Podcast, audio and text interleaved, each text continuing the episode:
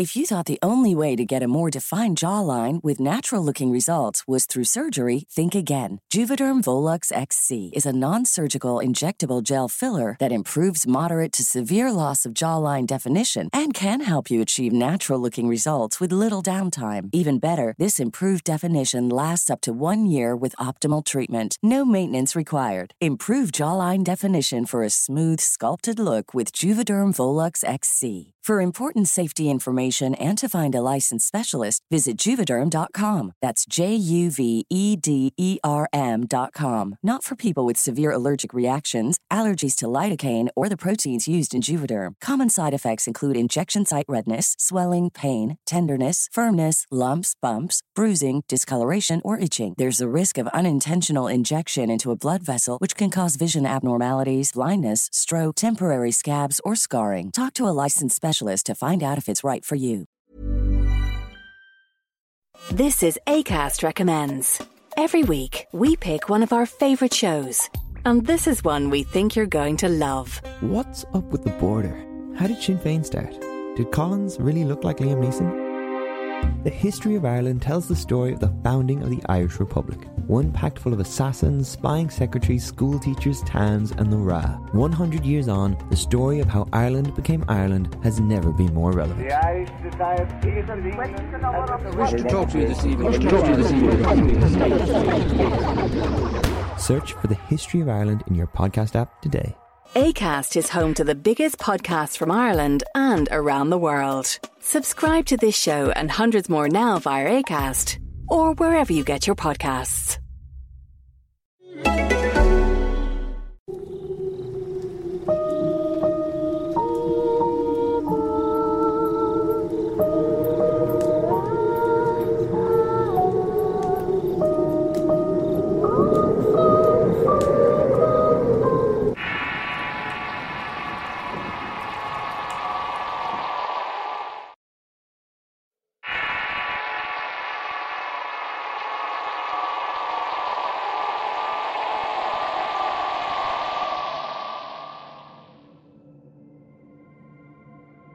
Les contaré una pavorosa experiencia que viví con mis primos hace 12 años.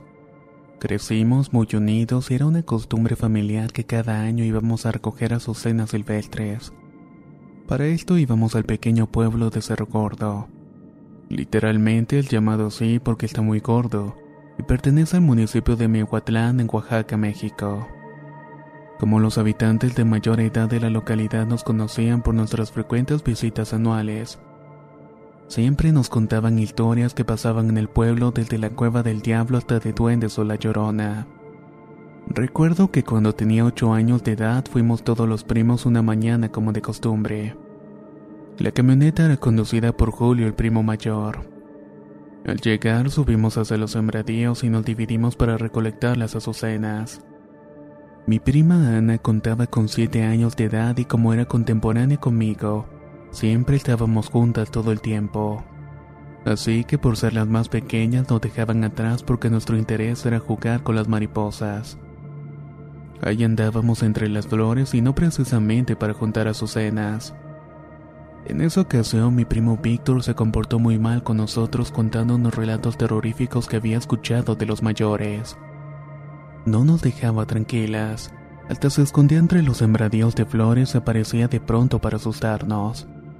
Nosotras nos hartamos de su insolencia y le pedimos que nos dejara tranquilas, a lo que decidimos alejarnos un poco de él y de los demás. Mi prima y yo dejamos de jugar y empezamos a recolectar una que otra azucena. Pasaron las horas de la tarde y los primeros colores de la noche aparecían cubriendo la vistosidad de todas las flores. Así que tanto mi prima y yo empezamos a bajar el cerro para encontrarnos con los demás en la camioneta. Mientras caminábamos en descenso les gritábamos a los demás para ver dónde estaban. Cuando de pronto sentimos una piedra en la cabeza cada una, seguida por una carcajada. El momento no le dimos importancia ya que antes mi primo Víctor nos había estado asustando así que pensamos que era él. Víctor, deja de estar molestándonos, gritó Ana y seguimos caminando pero cuando nos volvieron a lanzar otra piedra cada una y otra vez por la cabeza, Nos miramos y palidecimos del miedo ya que no lográbamos ver a alguna persona. Así que soltamos las azucenas y comenzamos a correr.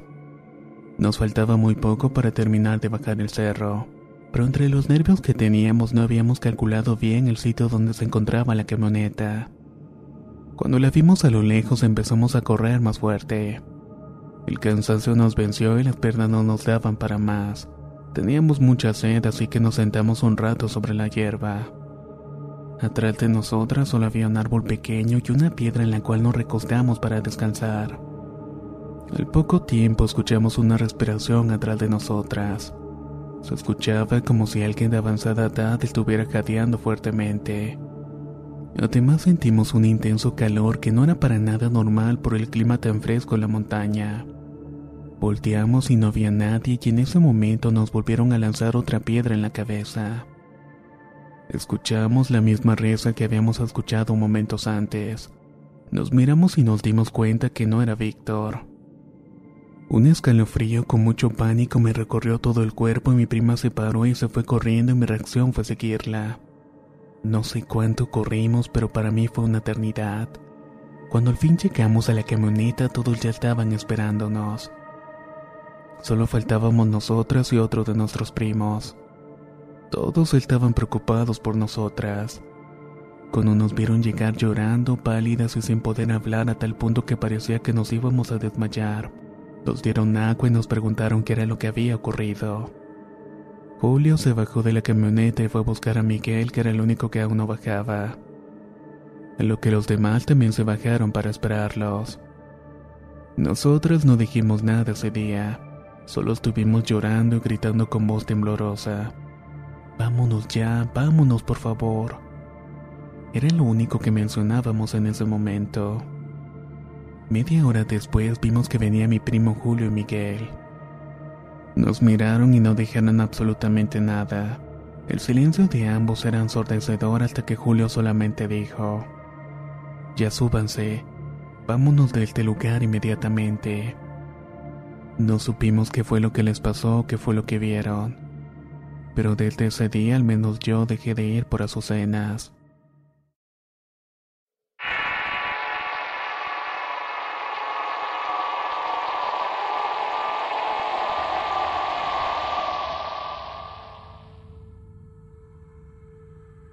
Actualmente vivo en la hermosa ciudad de Santa Rosa al sur del litoral en Ecuador. Y aunque desde niño he vivido cosas inexplicables para muchos, entre las más impactantes fue la que viví con mi hermano cuando éramos muy pequeños y posteriormente cuando ya era adolescente. Una de las cosas que hace creíble una historia es cuando la vives bien sea solo o cerca de tus padres o tu familia cercana, mas no cuando es contada por generación en generación, ya que siempre existirá una duda. La realidad de los hechos que seguidamente les detallo es una clara evidencia de la existencia de seres de otro plano donde existen los ángeles celestiales de mucha elevación, así como otros que son muy peligrosos. Para la época en la que ocurrieron los hechos estábamos muy niños. Vivíamos en una casa en el campo ya que mi padre trabajaba cuidando una granja. Mi madre nos relató que a unas pocas semanas ella se dio cuenta que los duendes perseguían a mi hermano, ya que él se la pasaba prácticamente todo el día jugando y hablando solo con unos supuestos amiguitos los cuales mi madre no lograba ver. Pero sí notaba cosas extrañas que el momento por sus mismos quehaceres del hogar no le daba importancia. Una noche una entidad extraña comenzó a jalarle los pies a mi hermano. Mis padres al sentir el movimiento lo agarraban de la cintura y lo ponían en medio de ellos pensando que mi hermano no quería dormir. Pensaban que estaba jugando se rodaba de la cama. Esto comenzó a ser más frecuente a tal punto que mi hermano varias veces fue encontrado por mis padres o por mí guiando en el toldo de la entrada de la casa. En otras ocasiones estaba dormido debajo de la cama y por último tumbado en el piso de la sala. Mi papá, preocupado, fue inmediatamente en búsqueda de un curandero que vivía alejado como una hora de la casa, ya que en donde nosotros vivíamos solamente había cuatro casas. Al cabo de un rato llegó mi papá con el curandero e inmediatamente fue a revisar a mi hermano. Él les dijo que tenían que bautizar a mi hermano inmediatamente. De lo contrario, se iban a arrepentir ya que los duendes estaban tras de él. Y no solamente estaba siendo buscado por un duende, sino más bien por dos tipos de estos. Eran varios buenos, pero había uno en particular que era malo.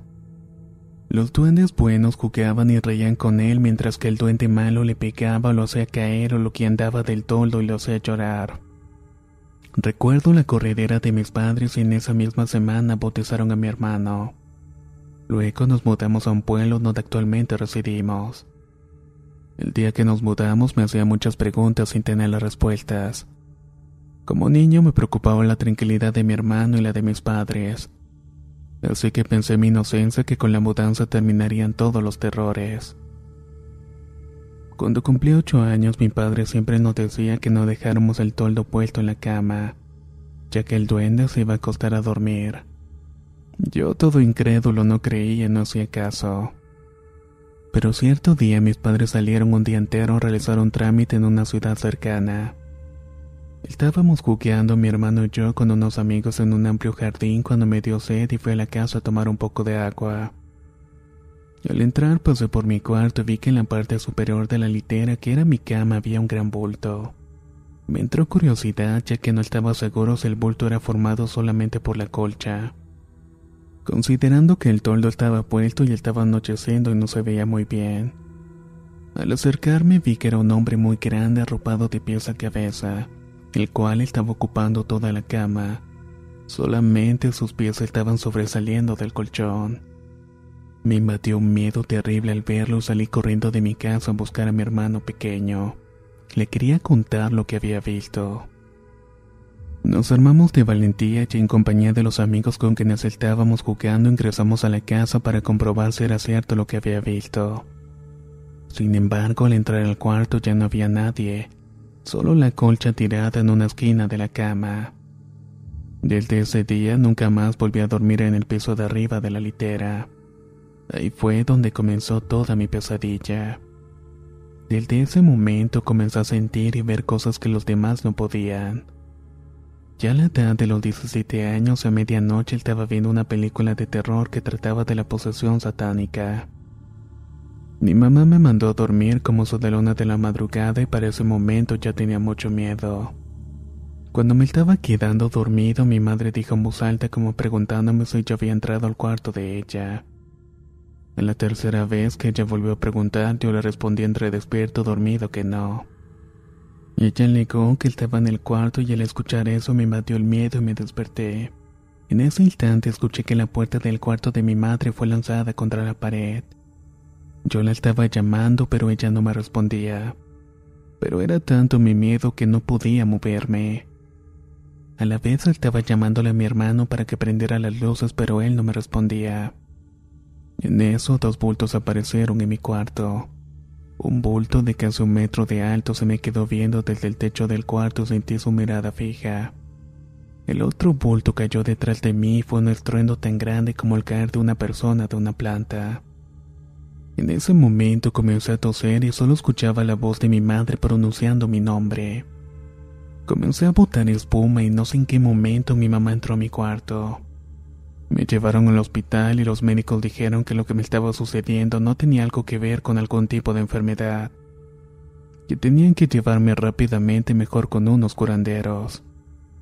No pasó mucho tiempo cuando en la casa se comenzó a sentir una atmósfera pesada, hostil y tensa. Todos los días eran gritos y peleas.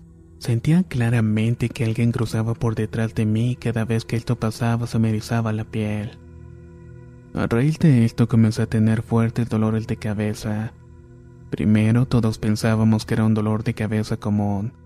Sin embargo, al transcurrir el tiempo los dolores de cabeza fueron aumentando, a tal punto que llegué a botar sangre por la nariz.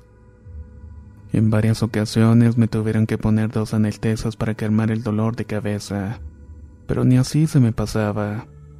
Hubo momentos que eran tan intensos que tenía ganas de salir corriendo de la casa y golpear fuertemente mi cabeza contra un muro. Mis padres obviamente estaban preocupados. No sabían qué hacer y me llevaron a hacer distintos tipos de exámenes. Pero todos le decían que ese dolor de cabeza no era originario por algún tipo de enfermedad. Yo estaba decidido a morir con ese dolor de cabeza. Pero mis padres no se dieron por vencidos y comenzaron a buscar distintos tipos de brujos. Solamente que ninguno daba con la solución. La situación llegó a un punto en que no me podía levantar de la cama ya que si me levantaba sentía que la cabeza se me iba a explotar en miles de pedazos. Hasta que un día una amiga de mi madre le dijo que me llevara donde un brujo muy bueno, el cual quedaba algo alejado del pueblo. Yo estaba muy mal y ya no creía nada de esas cosas. Y fui realmente por la insistencia de mis padres. Este señor me pidió que entrara al baño donde hacía las limpias.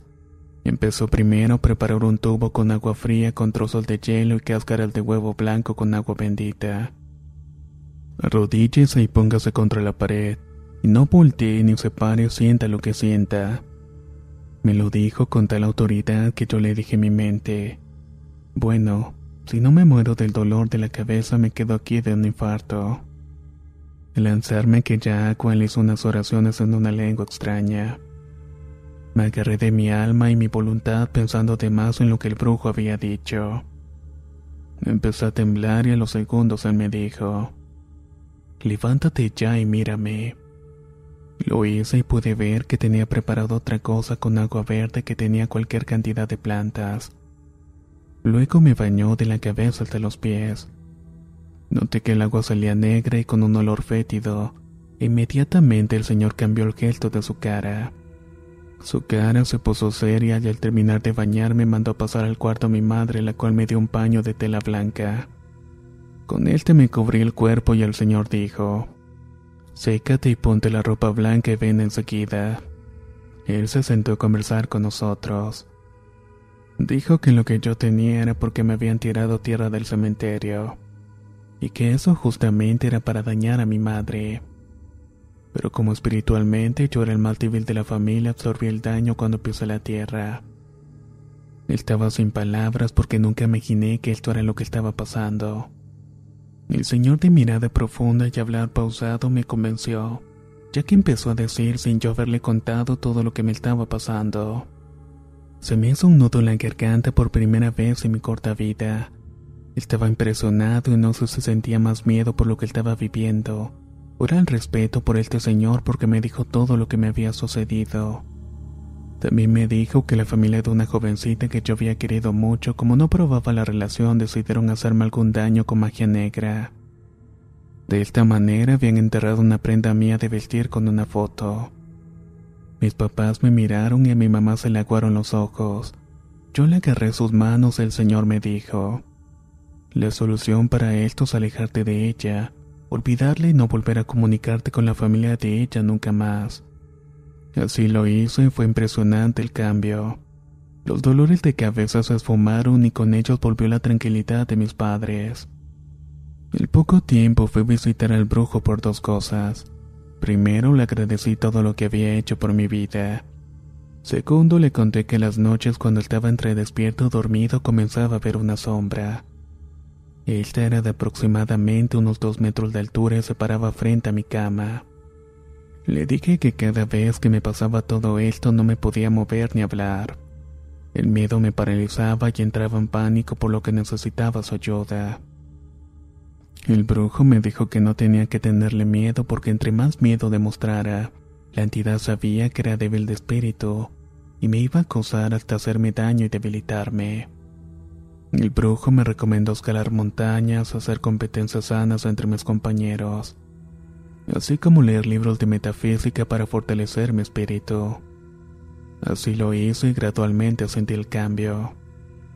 Hasta el día de hoy que tengo 21 años sigo viendo y sintiendo cosas extrañas. Tengo la fortaleza de confrontarlas mentalmente y de esta manera ya no me atacan.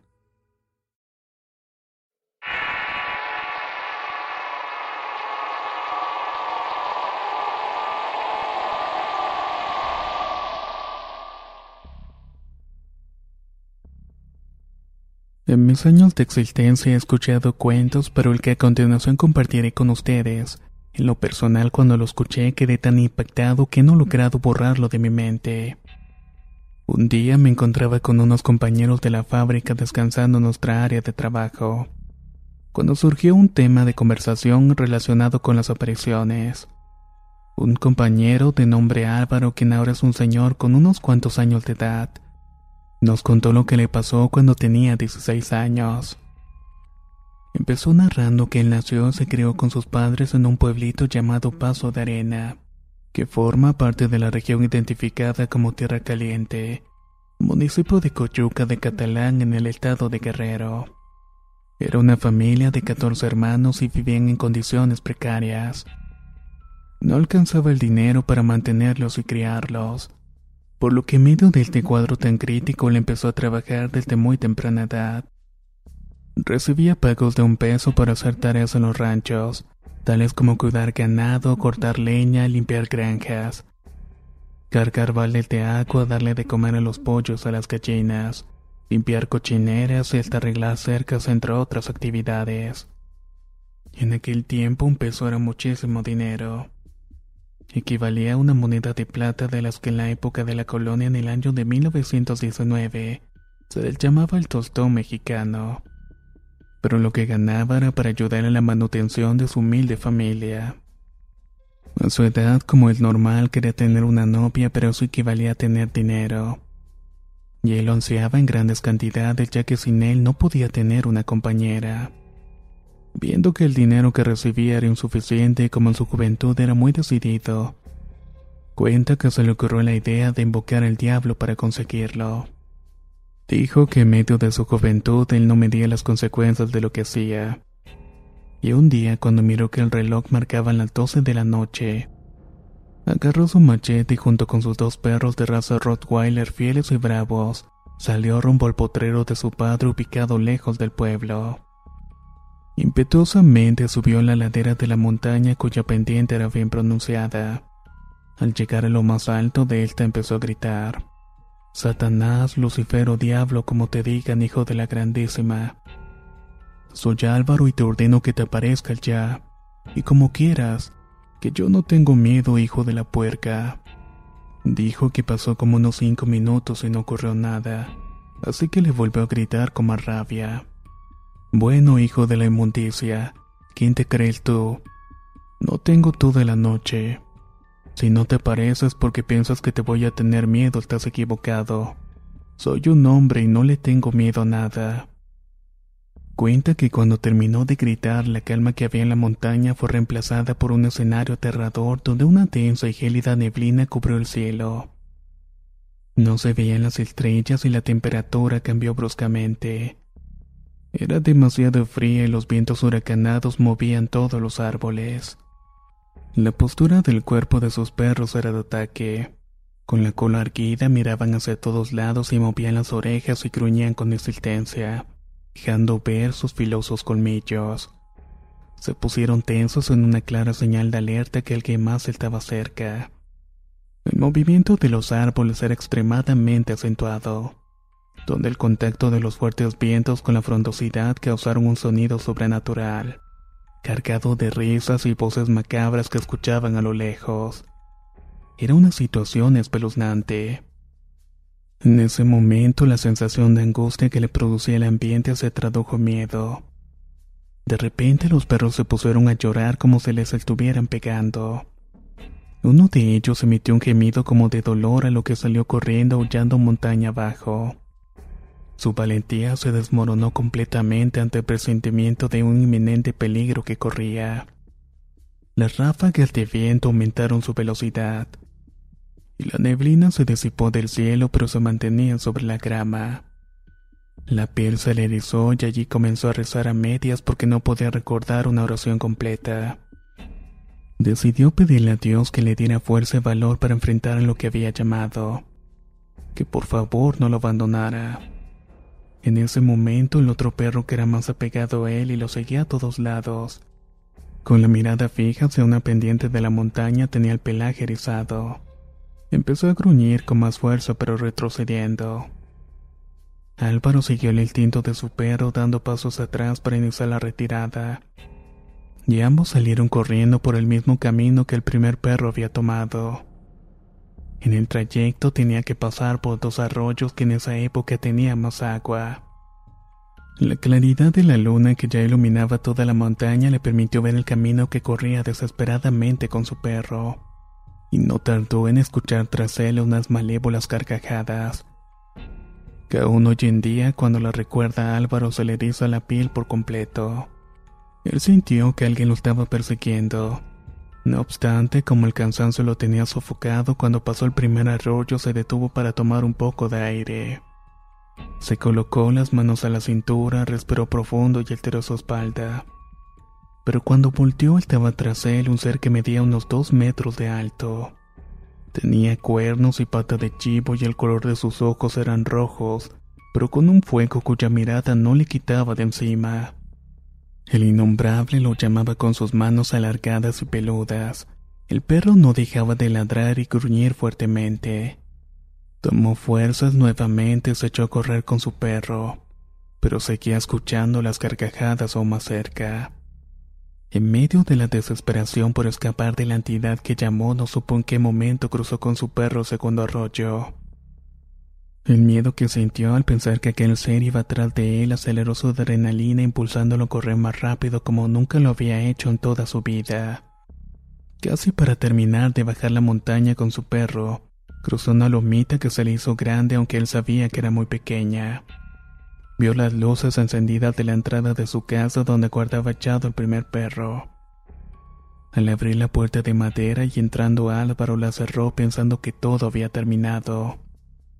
Cuando de pronto no solamente era que seguía escuchando la carcajada diabólica, sino que la misma estaba acompañada con el sonido de pezuñas ya que lograba escuchar como si estuviera corriendo un chivo.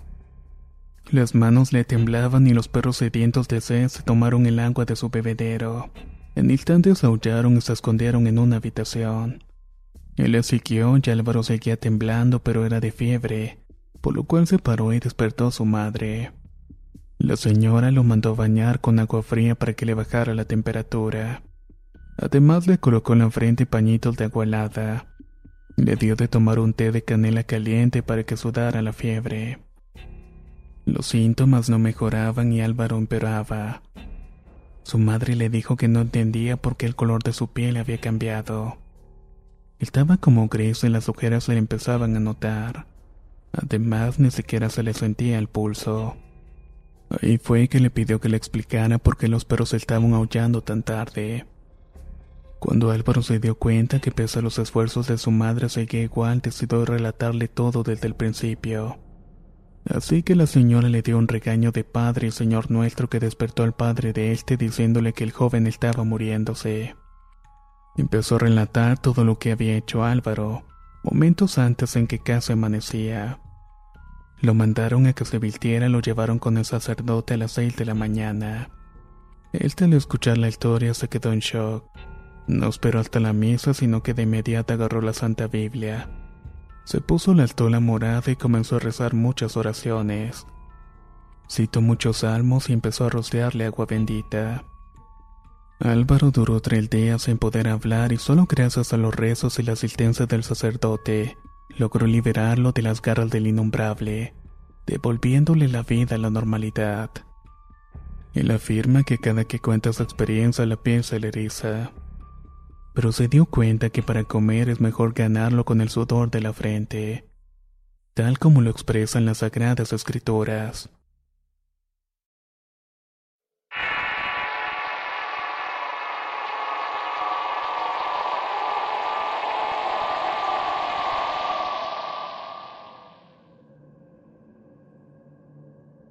Tula es un pequeño pueblo y antiguo en Tamaulipas al igual que al resto de las comunidades del municipio abundan historias legendarias y misterios, los cuales escuchaba desde pequeño me pareció. If you're looking for plump lips that last, you need to know about Juvederm lip fillers. With Juvederm Volbella XC and Juvederm Ultra XC, your lip look, whether it's subtle or bold, can last up to one full year with optimal treatment and no additional maintenance. Find a licensed specialist and see if it's right for you at juvederm.com today. That's J U V E D E R M.com. Add fullness to lips in adults over 21 with Juvederm Volbella XC or Juvederm Ultra XC. Do not use if you have severe allergies or a history of severe allergic reactions, or if you're allergic to lidocaine or the proteins used in Juvederm. Tell your doctor if you have a history of scarring or taking medicines that decrease the body's immune response or that can prolong bleeding. Common side effects include injection site redness, swelling, pain, tenderness, firmness, lumps, bumps, bruising, discoloration, or itching. As with all fillers, there's a rare risk of unintentional injection into a blood vessel, which can cause vision abnormalities, blindness, stroke, temporary scabs, or scarring. For full important safety information, visit juvederm.com. Hey, I'm Ryan Reynolds. At Mint Mobile, we like to do the opposite of what Big Wireless does. They charge you a lot, we charge you a little. So naturally, when they announced they'd be raising their prices due to inflation, we decided to deflate our prices due to not hating you. That's right. We're cutting the price of Mint Unlimited from $30 a month to just $15 a month. Give it a try at mintmobile.com slash switch. $45 upfront for three months plus taxes and fees. Promo for new customers for limited time. Unlimited more than 40 gigabytes per month. Slows. Full terms at mintmobile.com. Sean fantasiosas. Hasta que adulto he cambiado un poco mi manera de pensar. Desde hace tiempo aprovecho cada ocasión para escuchar a familiares o amigos sobre sus relatos vinculados con lo paranormal. Donde las que más han calado mi atención son cinco anécdotas de mi hermano, porque él para mí es un ejemplo a seguir por su temple de lucha desde muy temprana edad. Cuando aún era niño las necesidades alimenticias de mi casa eran grandes, y él se había convertido en nuestro sustento. Apenas cumplió sus 11 años de edad, sin decirle nada a mi mamá empezó a hacer tareas en los tanques o presas, y lo poco que ganaba era para llevar comida a nuestros hermanos. Por eso siempre he dicho y lo mantengo. Él es como un padre para mí y uno de mis más grandes ejemplos. Lo contrario de nuestro padre biológico que es un hombre demasiado responsable. Machista y además tiene problemas de alcoholismo, y hasta la fecha no he logrado reconocerlo. Mamá nunca lo dejó porque no recibía el apoyo de mis abuelos. O quizás fue por el miedo al que dirán en su entorno. No lo sé con certeza. Aunque eran otros tiempos, como dice la gente muy entrada en años. Eso lo discuto porque mi hermano era un niño. No disfrutó su infancia por asumir responsabilidades que no le competían. Y con ellas le tocó vivir varias experiencias con lo paranormal. Cuando mi hermano cumplió tres años de edad, uno de los hermanos de mi madre se le llevó para su casa en el municipio de Campo, ubicado en el estado de Durango, ya que le había conseguido una oportunidad para trabajar como ayudante de albañil. En el segundo nivel de la casa de mi tío estaba un cuarto que daba a la calle, el cual habían asignado a mi hermano para que durmiera. Desde la primera noche mi hermano no podía dormir en esa habitación. Se bañaba para refrescarse y tratar de conciliar el sueño, pero de alguna manera no lo conseguía. Había algo que lo hacía sentir incómodo. Sentía como que alguien lo estaba vigilando. Una noche medio logró dormirse, pero eso de las 2.30 de la madrugada empezó a escuchar un sonido de rasguños que venían de afuera. Eran en dirección hacia la ventana. Él se levantó, miró a través del cristal y en el jardín de la casa de enfrente estaba una anciana barriendo las hojas con una escoba de ramas. Mi hermano nos explica cómo esa anciana dirigió inmediatamente su mirada hacia la ventana de la habitación donde estaba el parado viéndola. Aunque la luz era escasa para apreciar su rostro, él sentía la presión de su mirada. Así que prefirió retirarse y volvió a acostarse hasta que se quedó dormido. Todas las madrugadas a la misma hora ese era el sonido y la imagen de esa anciana que lo aterraba, la cual tuvo que soportar a lo largo de seis meses. Años más tarde, cuando mi hermano tenía alrededor de unos 26, trabajaba de contrato en los Estados Unidos. Un fin de semana se vino hasta Tula para compartir unos tragos con nosotros. Se hizo de noche y se notaba alegre pero cansado, por lo que decidió retirarse a su cuarto y se acostó en la cama. Estaba casi dormido cuando escuchó unos pasos subiendo las escaleras acercándose a su habitación. El sonido parecía que provenía de unas botas que retumbaban. Cada vez era más fuerte y de pronto no podía moverse. Dejó de escuchar los pasos, pero no era que se había ido la presencia. Simplemente ahora se encontraba en la puerta. Miró debajo de la puerta y notó una sombra que tapaba la pálida luz de una lámpara en el corredor. Poco a poco la puerta se fue abriendo y él miró una sombra negra que siguió caminando hasta pararse frente a la cama. Su desesperación aumentaba al no poder moverse y tampoco podía gritar o hablar. Agarró fuerzas, levantó los brazos, cerró una de sus manos y se metió el puño lo más que pudo a la boca. De esta manera le permitió despertarse. Al reaccionar estaba sentado en su cama mordiéndose parte del puño. Tal vez fue por el alcohol ya que había escuchado que la parálisis del sueño muchas veces causa alucinaciones. Pero quién sabe si esta experiencia fue otra cosa. Así que lo dejaré al criterio de cada quien. Con el transcurrir de los años y la ayuda de mi hermano logré comprar un amplio y cómodo rancho en Tula. Era una extensión de terreno de unas 800 hectáreas donde además tenía una linda casa adicional para alquilar. Esta casa la alquilé a unos muchachos que eran primos, que aunque tenían familia en el pueblo de Tula querían independizarse. Empezaron a abrirse paso ellos mismos ya que habían comenzado a trabajar en el centro de la ciudad. Había un jovencito, primo menor a los que les alquilé. Él vivía como una hora de camino al rancho y trabajaba en el centro. En una oportunidad, mi hermano decidió venir desde la casa de un amigo caminando hacia el rancho. Era casi de noche y se encontró en el trayecto con este jovencito quien al verlo le pidió si lo podía acompañar hasta la puerta de la casa. Mi hermano extrañado le preguntó la razón. Me contó mi hermano que notó al muchacho penado, nervioso y agarrándose las manos. Y apenas podía hablar cuando le dijo que ya eran tres las veces que lo habían asustado en el camino, y no quería que le pasara una cuarta vez. Mi hermano le pidió que le contara las cosas que le habían asustado, él te empezó a contarle que la primera vez había quedado hasta tarde visitando a sus primos, los mismos que vivían alquilando la casa adicional en el rancho. A lo que mi hermano le contestó, Muchacho, qué pequeño es el mundo. Ese rancho el de mi hermano. El joven se asombró y siguió explicándole que al darse cuenta que estaba oscureciendo decidió regresar a su casa. Caminó lo más rápido que pudo, pero cuando agarró por un callejón que conducía hacia su casa, escuchó las pisadas y la respiración acelerada de un animal.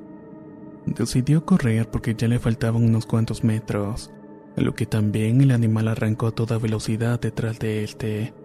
Se desvió un poco para evadirlo y llegó a una terraza cercana a su casa que estaba cerca de los conocidos cactus órgano, también llamados chilayos. Cuando se encontraba en la terraza dejó de escuchar el sonido del animal que lo estaba persiguiendo. Así que el muchacho se detuvo y volteó a ver para atrás y no miró nada. Se calmó y caminó, pero al voltear hacia el frente, la cabeza de un enorme perro negro con ojos rojos como el fuego salía de la cerca de cactus y le gruñía. El gigantesco perro empezó a ladrarle balanceándose sobre los cactus queriendo tumbarlo para atacarlo. De inmediato corrió unos cinco metros hasta que abrió la puerta de su casa y se encerró. La segunda vez se le volvió a hacer tarde y iba por la misma acera casi llegando a su casa, pero iba pensando en aquel monstruoso perro cuando sintió que lo sujetaron del brazo frenándole su caminar de golpe. Él no quería voltear, pero necesitaba ver que lo estaba deteniendo. Al voltear se arrepintió de haberlo hecho porque era una sombra blanca que tenía forma de un hombre alto. La luz de la luna permitía observarle a su pelo largo y blanco. La velocidad del viento al pegarle causaba movimientos que le daban un aspecto macabro. Se trataba de un espectro y aunque no tenía cuerpo físico, lo estaba sujetando fuertemente y no lo dejaba seguir su camino. El joven estaba paralizado del miedo sin poder gritar. Solo lloraba y en su mente realizaba todo lo que podía. Cerraba los ojos para no ver aquella cosa y después de unos minutos sintió que lo soltó. Trató de estabilizarse y corrió hasta que llegó a su casa. La tercera vez fue aún más aterradora. Se estaba ocultando el sol y él estaba desesperado por llegar a su casa. Lamentablemente oscureció en el camino y la luz de la luna, quien era el único que alumbraba el camino, estaba ausente. Siguió relatando al muchacho a mi hermano que en esa ocasión, ya casi llegando a la puerta de su casa, escuchó como letazos de un animal muy grande arriba de él. No se atrevía a subir la mirada por el miedo que le habían provocado las dos anteriores ocasiones. De pronto un enorme cuerpo negro se posó encima de él y comenzó a picotearle la cabeza. También le empezó a rasguñar en toda la cara. Con sus enormes uñas le destrozó la camisa e hirió la espalda. Los padres que ya sabían el infortunio de su hijo al escuchar el alboroto salieron a socorrerlo. El padre con un palo le pegó en varias ocasiones, pero ahí el gigantesco cuervo demostraba una gran resistencia, hasta que por fin soltó al muchacho se alejó volando. Pero cuando terminó de contarle, mi hermano estaba aterrado y le respondió, Muchacho, no te voy a acompañar hasta tu casa. El joven empezó a llorar y sacó 20 pesos del bolsillo, y con desesperación le suplicaba que los aceptara por ese favor, ya que sus padres eran muy severos y él no llegaba a la casa. Mi hermano lo convenció mejor de que fuera con él hasta mi rancho para que se quedara en la casa donde estaban alquilando sus primos, que él se encargaría luego de hablar con sus padres. Así convinieron y se hizo lo acordado. Años más tarde supimos que el jovencito y su familia se mudaron y jamás volvieron por el pueblo. Cada vez que mi hermano me contaba esta historia suponía que el pájaro era una bruja, la silueta blanca que se era la manifestación del diablo y el perro probablemente era un nahual, que a través de esa personificación estaba sirviéndole a una bruja.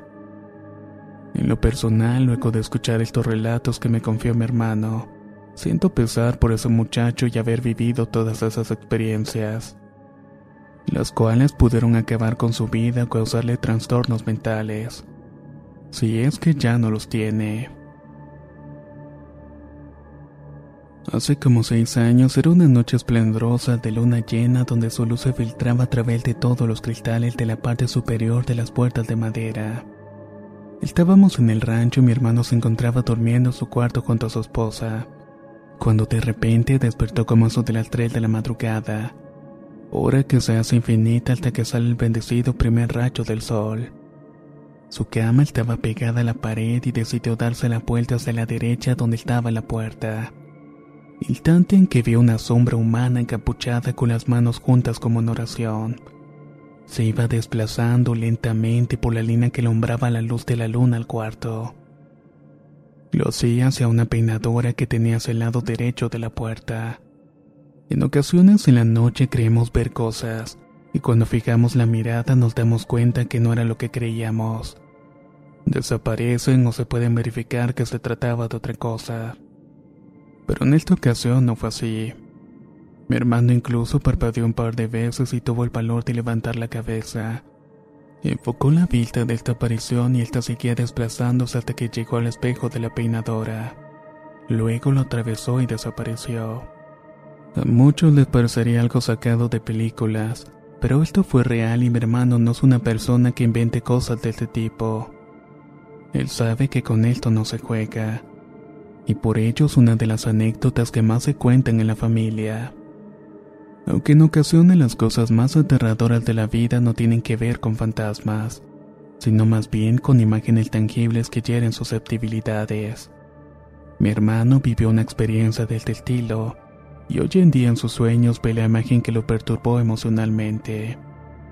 Sería como la una de la tarde cuando mi hermano iba manejando por la carretera de la gasolinera del pueblo hacia el rancho.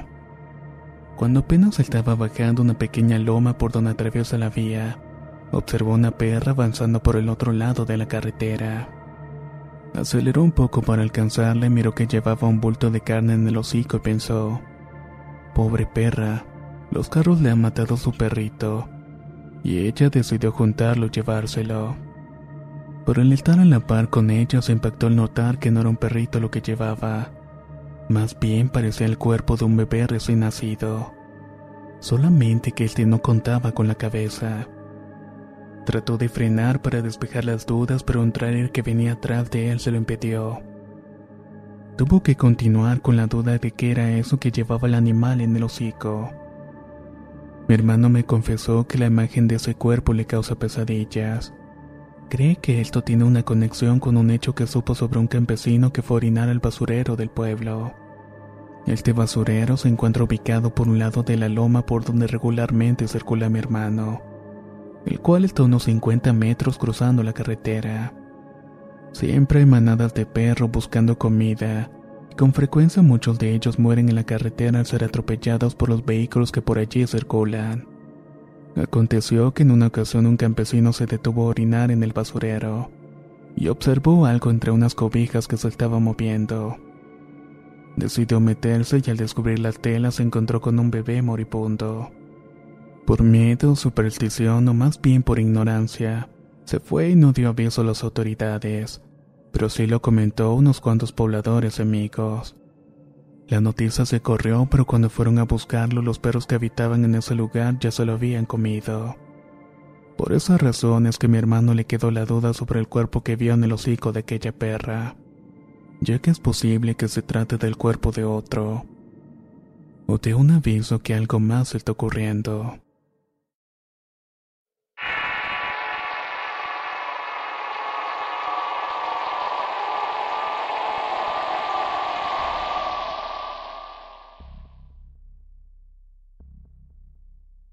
Fui criada en el rancho El Chilillo, ubicado en un pueblo cercano a la ciudad de Mazatlán, Sinaloa donde doy fe de los hechos paranormales allí acaecidos, porque además de presenciarlos fue afectada directamente. Los maltratos físicos que sufrí por parte de mi supuesta madre recuerdo fueron a partir de los 10 años, causándome inestabilidad nerviosa y emocional. Ahora que soy adulta, no dudo que haya sido víctima de sus agresiones desde que nací. No sé qué haya sido más duro, tener que vivir con ello o no haber conocido a mi padre, en cuya figura añore protección ante las infinitas horas tormentosas de maltrato a las que me sometía. Y sí, por la mujer que me había traído a este mundo. Cada vez que ella me gritaba notaba que disfrutaba temorizándome, usando un lenguaje impregnado de desprecio, humillación y odio. Momentos en los cuales veía al frente de ella entes energéticos de muy mal aspecto los cuales me daban mucho miedo. La primera vez que recibí mi primer susto fue una ocasión estando casi de noche en la terraza de mi casa.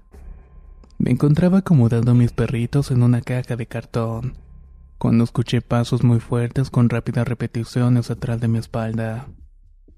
Me giré para mirar y se trataba de un anciano que se encontraba como unos 100 metros de donde yo estaba.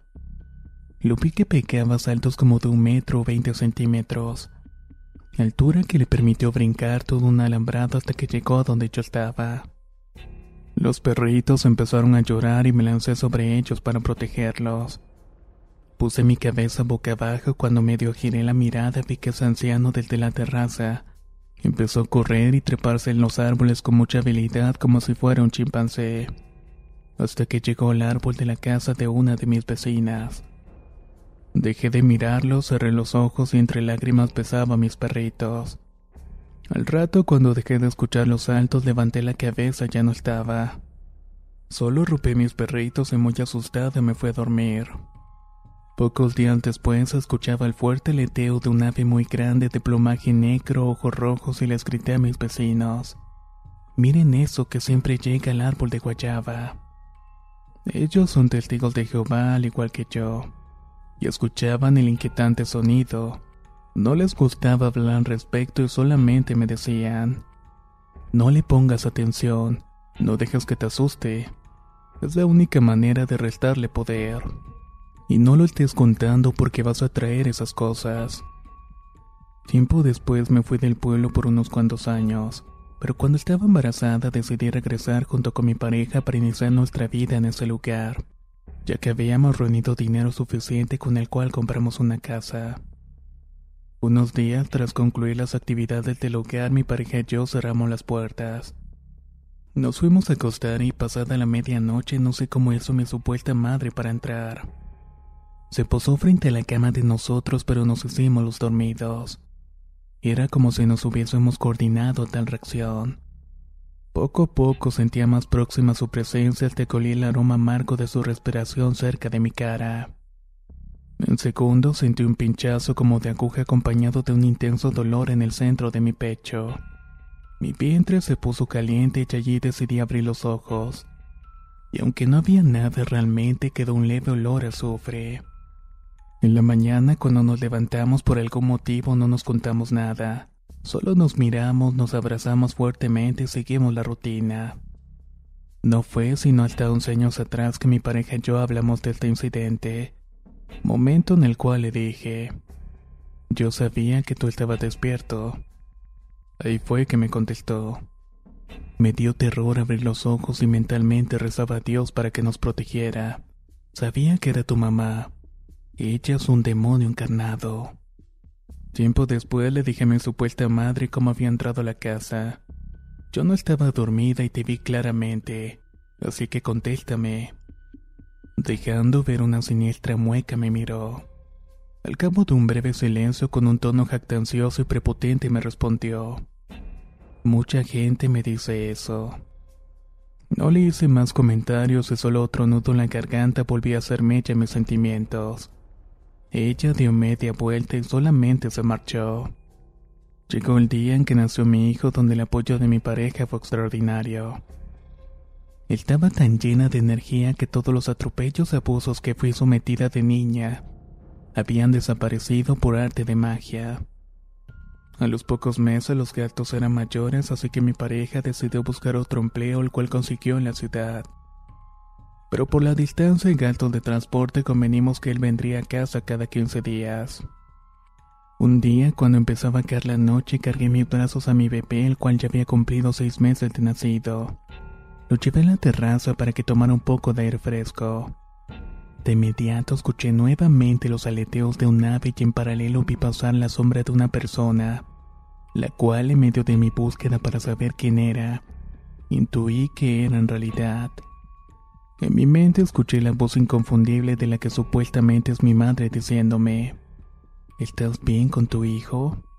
No dejé que el pánico me paralizara, así que corrí hasta la calle con un ataque de nervios.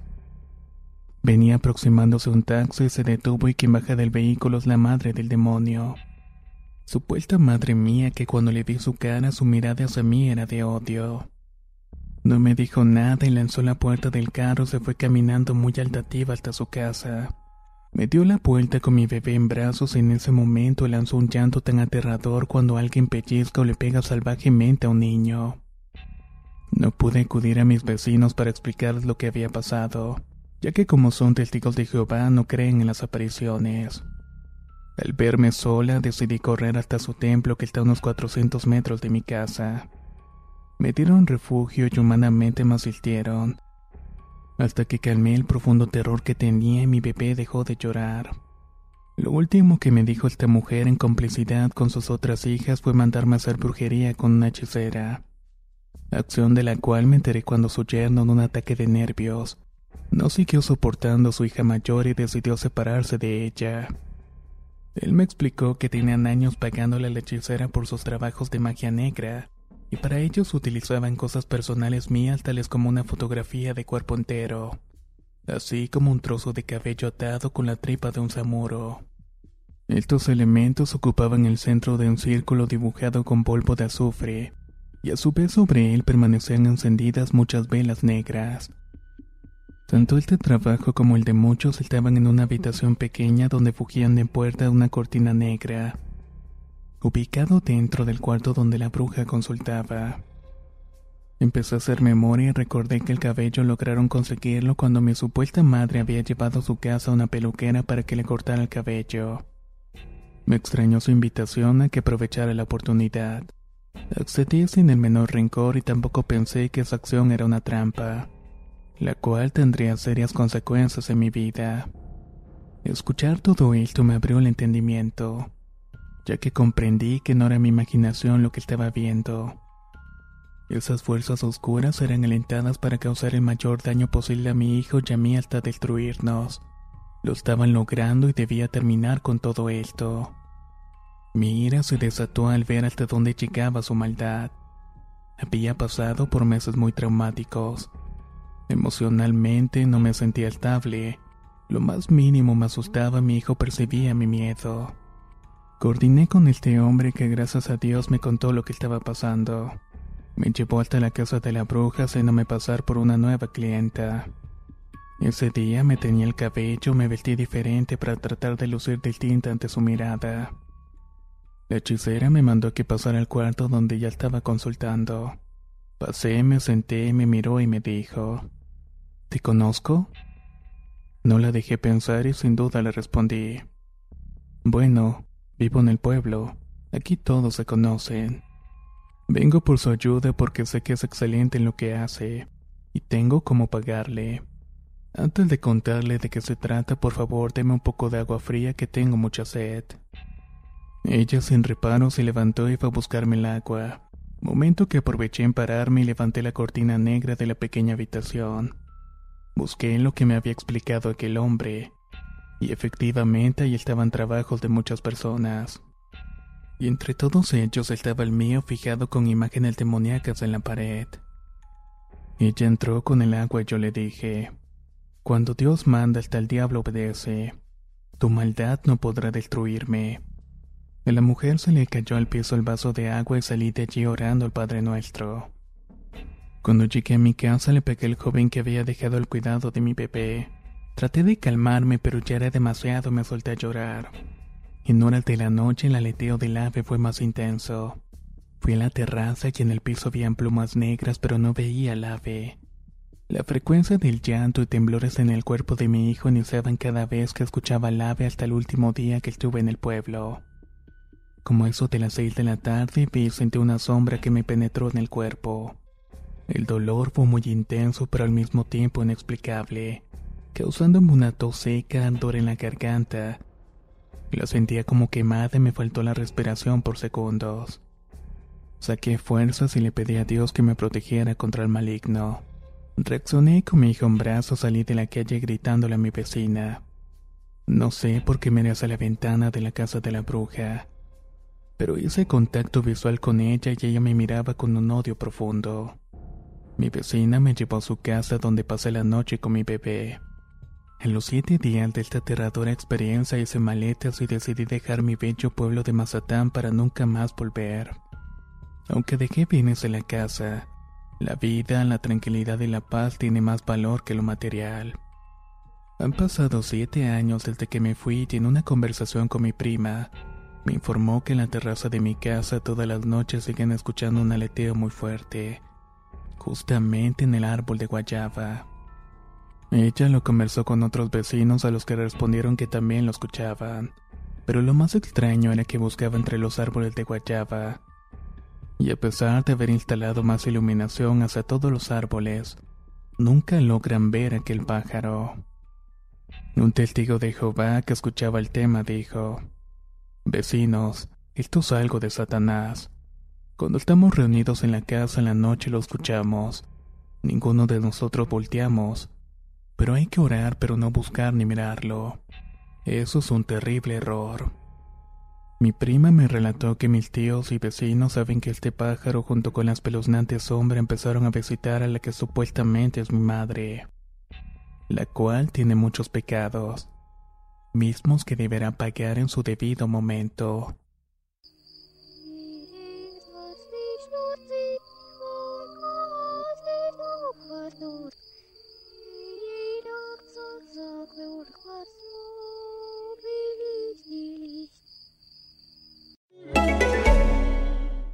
This is ACAST Recommends. Every week, we pick one of our favourite shows. And this is one we think you're going to love. What's up with the border? How did Sinn Féin start? Did Collins really look like Liam Neeson? The history of Ireland tells the story of the founding of the Irish Republic. One packed full of assassins, spying secretaries, school teachers, towns, and the Ra. 100 years on, the story of how Ireland became Ireland has never been more relevant. The Irish Society of England I wish to talk to you this evening. Wish to talk to you this evening. Search for the history of Ireland in your podcast app today. ACAST is home to the biggest podcasts from Ireland and around the world. Subscribe to this show and hundreds more now via ACAST or wherever you get your podcasts.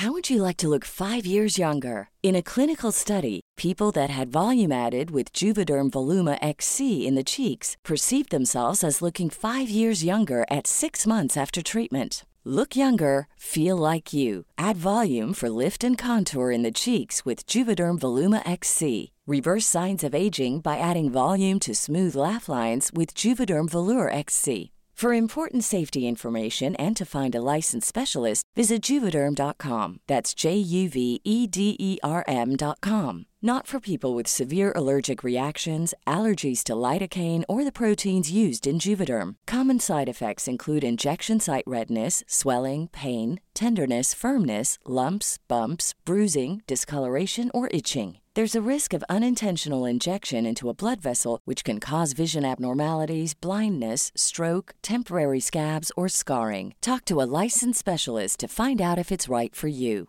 ¿Te preocupas por tu familia? Entonces, ¿por qué darles solo huevos ordinarios cuando pueden disfrutar de lo mejor? Eggland's Best, los únicos huevos con ese delicioso sabor fresco de granja, además de la mejor nutrición, como 6 veces más vitamina D, 10 veces más vitamina E y 25% menos de grasa saturada que los huevos regulares, además de muchos otros nutrientes importantes. Así que, dales los mejores huevos. Eggland's Best, mejor sabor, mejor nutrición, mejores huevos.